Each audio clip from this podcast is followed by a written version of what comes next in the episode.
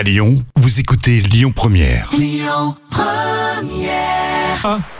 L'instant culture. Rémi Bertolon, Jam Nevada. Votre rendez-vous quotidien sur Lyon Première. Là, c'est tout de suite. hein, vous l'attendez. C'est l'instant culture avec euh, Jam Devada. Et toute cette semaine, euh, Jam est venu avec cette idée de nous parler du changement d'heure ou de temps qui s'écoule. C'est un peu philosophique presque. Tout à fait, c'est métaphysique. Pourquoi nos horloges se sont arrêtées pendant 9 minutes le 10 mars 1911 Alors, tu vas nous expliquer. C'est un phénomène assez particulier.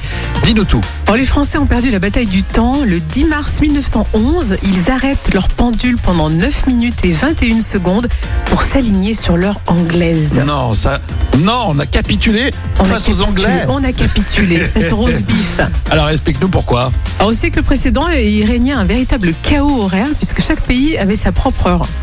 Ah, c'est pas pratique du Ah tout. bah hein. oui, avec les liaisons ferroviaires qui se développaient, il a fallu faire un peu de coordination parce que sinon ça allait être un sacré bordel. C'est clair parce que si tu rajoutes en plus le décalage à cause des retards de la SNCF, euh, nous en France, comment veux-tu voyager à Là, ça travers l'Europe Alors il faut choisir un méridien de référence et bien sûr lequel retenir, Paris ou Greenwich? Bah moi je dis Paris. Greenwich qui est à côté de Londres, et ben non, ce dernier euh, Greenwich est privilégié car il est situé près d'un observatoire et les marins s'en servent pour calculer leur position.